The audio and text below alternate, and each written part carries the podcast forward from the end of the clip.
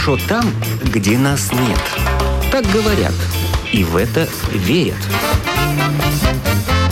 Мифы и рифы заграничной жизни в программе «Как вам там?». Добрый день! В эфире автор программы Галина Грейдена. Южная Африка – страна для нас экзотическая. С детства помним стихи Чуковского «Не ходите, дети, в Африку гулять, в Африке гориллы, злые крокодилы». Тем интереснее поговорить с человеком, который уже 23 года живет в Южной Африке. Валерия Хальбауэр задорожная по профессии геофизик. Первый раз приехала в Южную Африку в командировку. Влюбилась в эту страну, да так там и осталась. И жених подвернулся, местный немец. Сейчас Валерия разведена, живет одна на ферме в окрестностях столицы Южной Африки, Притории. Она бывшая россиянка, но у нее много друзей в Латвии, которым она посылает страницы из своей будущей книги об Африке. На самом деле я не фермерша, я вообще-то геофизик. Я очень долго работала в геологической службе ЮАР и продолжаю работать по проектам с моими коллегами из страны, и не только страны. Я работаю по проектам с Уругваем и с Россией. Фермер – это так как-то вроде типа хобби получилось, случайно. Я купила небольшой участок земли, 8 гектар. Ну, раз он есть, русским традициям, должно что-то расти. Я сейчас слышала, что петух пропел? Да. И птички. Птички поют, и петухи в Южной Африке да, поют. Да, да, несколько кур и петухов, да, и даже уток. Это вроде хобби получилось. Куры, утки. Ну, мало, их несколько. У меня есть четыре коровы, если не ошибаюсь. И я все время говорила своему работнику, ну давай их продадим. Толку от них нулевой, потому что они мясные коровы, они не молочные. А он говорит, если мы их продадим, то оставшиеся 7 наших гектаров полностью будут погребены под травой, которая вырастет очень высокая, а это пожароопасно. Поэтому держать вот такого плана скотину, которую я вижу только издалека, я к ней не приближаюсь, имеет смысл хотя бы для того, чтобы вот она очищала территорию от травы. Зимой у нас начинается период засухи, и в это время горит все. То есть если только бросается спичка, то горит огромная территории. В ЮАР это нормально. Никто особо внимания на это не обращает, но погорит и перестанет. Но все равно неприятно, что если у меня здесь начнется пожар. Поэтому это просто делается почти на каждой ферме. Ходит какое-то количество коров. Но это не делается ради выгоды. Это выгоды не приносит ровным счетом никакой. Ну а почему бы мясных коров не сменить на молочных? Вы знаете, у меня всего один работник, и он сказал мне, мадам, а вы хотите, чтобы я еще и коров доил? а потом еще думать, куда это молоко продавать, нет, я использую для своего кота 2 литра в неделю, мне хватает. Потому что это не в России, где вы пойдете к соседям и предложите им молоко. У нас от фермы до фермы 400 метров, и никто особо не будет заинтересован в покупке моего молока. И это будут копеечные деньги, но много труда. Ну, что-то растет на вашей ферме съедобное? В основном для себя. У меня довольно приличный огород. Огурцы, помидоры. Поначалу я что-то сажала сама. Ну, а сейчас все это в руки взял мой работник. Он из Малави. Он поливает, дергает сорняки, он сажает. В общем, ухаживает за растением. Я нет. Я в основном сижу, занимаюсь наукой. Чернокожий работник, да? Конечно. Молодой? 30 лет. Жениться не собирается или есть семья у него? Не, у него все есть. У нее есть жена и ребенок в Малави, и подруга здесь. Она приходит в пятницу, уходит в понедельник утром. У нас все организовано. Ну, а что, она ему помогает, там, в субботу постирает, приготовит. У соседей есть прекрасная ферма клубничная. Они, по-моему, поставляют клубнику на всю нашу Хаутень. Там у них работает, я, наверное, человек 50, потому что иногда я хожу за клубникой к ним. У них постоянно стоят очереди на получение денег по вечерам, и там довольно много работников работает. Если на евро, то сколько вы работнику платите? Я работнику плачу, наверное, больше, чем моя российская пенсия. То есть моя российская пенсия приблизительно 200 долларов, а я ему плачу 250. Он еще живет бесплатно у меня в домике, он имеет бесплатно электричество, интернет, и при этом я его подкармливаю каждый вечер просто по доброте душевной. Нас пугают южноафриканским штаммом омикрон. Расскажите, что за зверь такой и как вы там с ним живете? По статистике, до того, как его обнаружили, у нас очень сильно упала смертность. На 70-миллионную страну в день умирает от ковида от 1 до 30 человек. Это очень-очень мало. При том, что заболеваемость очень высокая, но смертности практически никакой. Мы даже не знаем, от чего, собственно, эти люди умерли, от какого штамма. У нас ничего не закрыто абсолютно в стране. У нас все в этом плане совершенно спокойно. Границы открыты, никто ничего не боится. Врачи выступали по радио, и они говорят одно. Если у вас вот этот штамм, не вызывайте врача.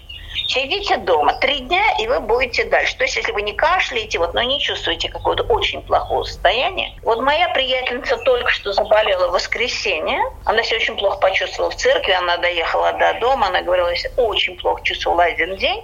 На второй день она уже чувствовала себя очень прилично. На третий день она крутила банки аджики на кухне. То есть она совершенно хорошо себя чувствует. В общем, у нас совершенно никто на этот уже штамм не обращает ни малейшего внимания. Все открыто, все ходят в магазины, маркеты, везде. Маска, конечно. У вас э, тоже люди прививаются, охотно, неохотно? Ну, нет, неохотно. У нас очень было все сложно в начале, потому что наше правительство решило так. Сначала те, кто больше 60, по-моему, 5. Причем, значит, там тебе звонили, говорили, вы приезжаете вот в такое-то время.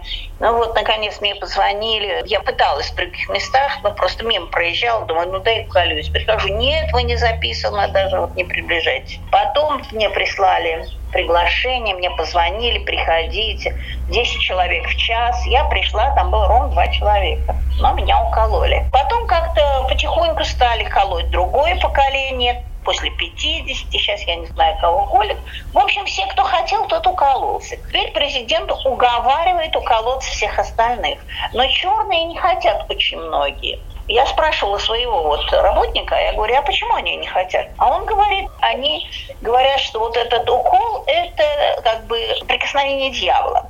Поэтому они не хотят этого прикосновения дьявола, поэтому они не колятся. У нас так и говорят, черные, за слово негр можно сесть в тюрьму. За слово негр можно сесть в тюрьму? Да, да. Безработица, людям надо что-то есть. Вы живете на ферме. Вам не страшно? У вас какие меры безопасности есть? До 90 1994 года вообще люди не закрывали двери. И очень мало было криминала. Сейчас ситуация совершенно другая. Во-первых, у всех есть заборы с колючей проволокой почти всегда. Я лично посадила везде острые агавы. У всех сейчас решетки на окнах и на дверях. У меня есть еще сигнализация, которую включаю, когда ложусь спать, и выключаю, когда я просыпаюсь. Вот security. Они приедут мгновенно. То есть в прошлом году на меня напали, потому что я вышла ночью на улицу, у меня три небольших домика, и я пошла в один из домов взять себе зарядное устройство. Я просидела где-то минут 5-10 под пистолетом у виска, но у меня взяли только компьютер, меня не избили, не убили, ничего. С этого момента, когда 7 часов наступает, я больше на улицу не выхожу. То есть как только темнеет, народ по ночам старается не ездить, не ходить,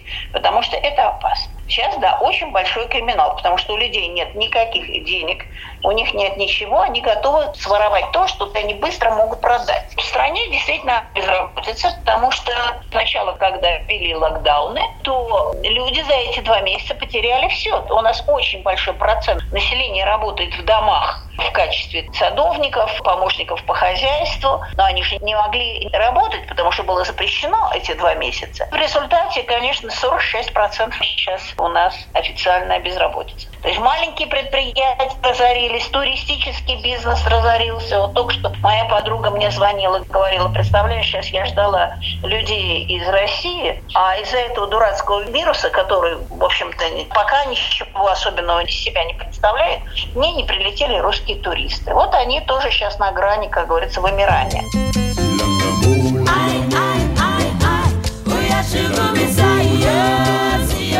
Валерий, вы говорите, сидели под дулом пистолета. Я бы умерла со страху, наверное, бы взяла сумочку и из Южной Африки бегом-бегом. Как вы это пережили? Вам было страшно? Ну, во-первых, мне вызвали полицию и медицину. Полиция, понятное дело, написала протокол и уехала. Медицина предложила съездить в поликлинику, но меня никому везти обратно. Ну, куда мне ехать? У меня есть два варианта. Ехать либо в Россию обратно, чего я не хочу, э, либо ехать к дочери в Америку, чего я тоже не хочу. Почему Южная Африка лучше Америки и России? Во-первых, у меня здесь полная свобода. Я живу все-таки в демократической стране. Невзирая ни на что, у меня прекрасные удобства. Но я говорю про сейчас. Раньше я самореализовалась, я занималась наукой очень много, я очень много писала, путешествовала. Я посетила 38 стран мира.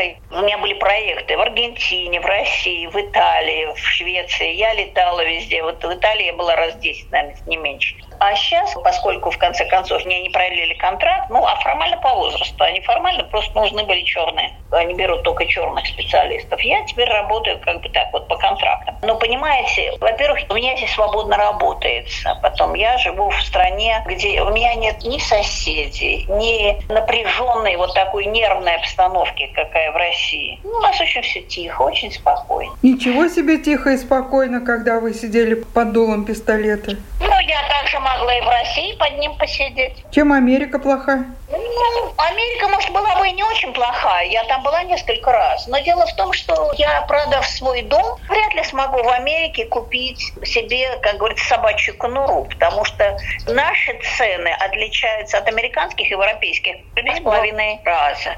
То есть, вот вы не поверите, но весь мой участок, если я его сейчас продам, даже ну просто по самой лучшей цене, вместе с землей, с моими тремя домиками, я получу максимум 100 тысяч долларов. В Америке за 100 тысяч долларов я сомневаюсь, что я смогу себе купить где-то квартиру маленькую. Ну зачем же мне переезжать в однокомнатную квартиру, когда я живу, в общем, в гармонии с природой здесь. Я ем органическую пищу. А во-вторых, в Америке надо выяснить еще, а кто будет платить за страховку, потому что моя дочь платит страховку 800 долларов в месяц. Для меня это невозможно. В некоторых штатах они доплачивают иммигрантам, если они недостаточно финансово обеспечены. Но в Америке, именно в Атланте, где живет моя дача, Джорджия, у них очень много иммигрантов, поэтому они не могут всех оплачивать. Если бы это была Аляска, это другое дело. Зачем? Чтобы ехать и жить в квартире в Америке? Зачем? У же прекрасная природа. В отпуск мы ездили, например, в National Park. Есть такой у нас. Это один из самых лучших природный парк. Там садишься на машину и весь день ездишь. И там и львы ходят, слонов там просто, видимо, не видим, и носороги встречаются. Южноафриканцы любят именно отдыхать на природе. Но можно поехать в другие заповедники, львиные заповедники, а в Кейптауне еще лучше, там еще больше мест, куда можно поехать. Если просто развлечься, в Южной Африке считается, что очень важно в субботу и воскресенье делать барбекю. По поводу барбекю. Я знаю, что иногда используют мясо крокодилов. Да, вот у нас недалеко была крокодиловая ферма. Когда ко мне приезжали мои коллеги или друзья, сюда прилетали, я их всегда туда водила. Там можно было купить крокодиловое мясо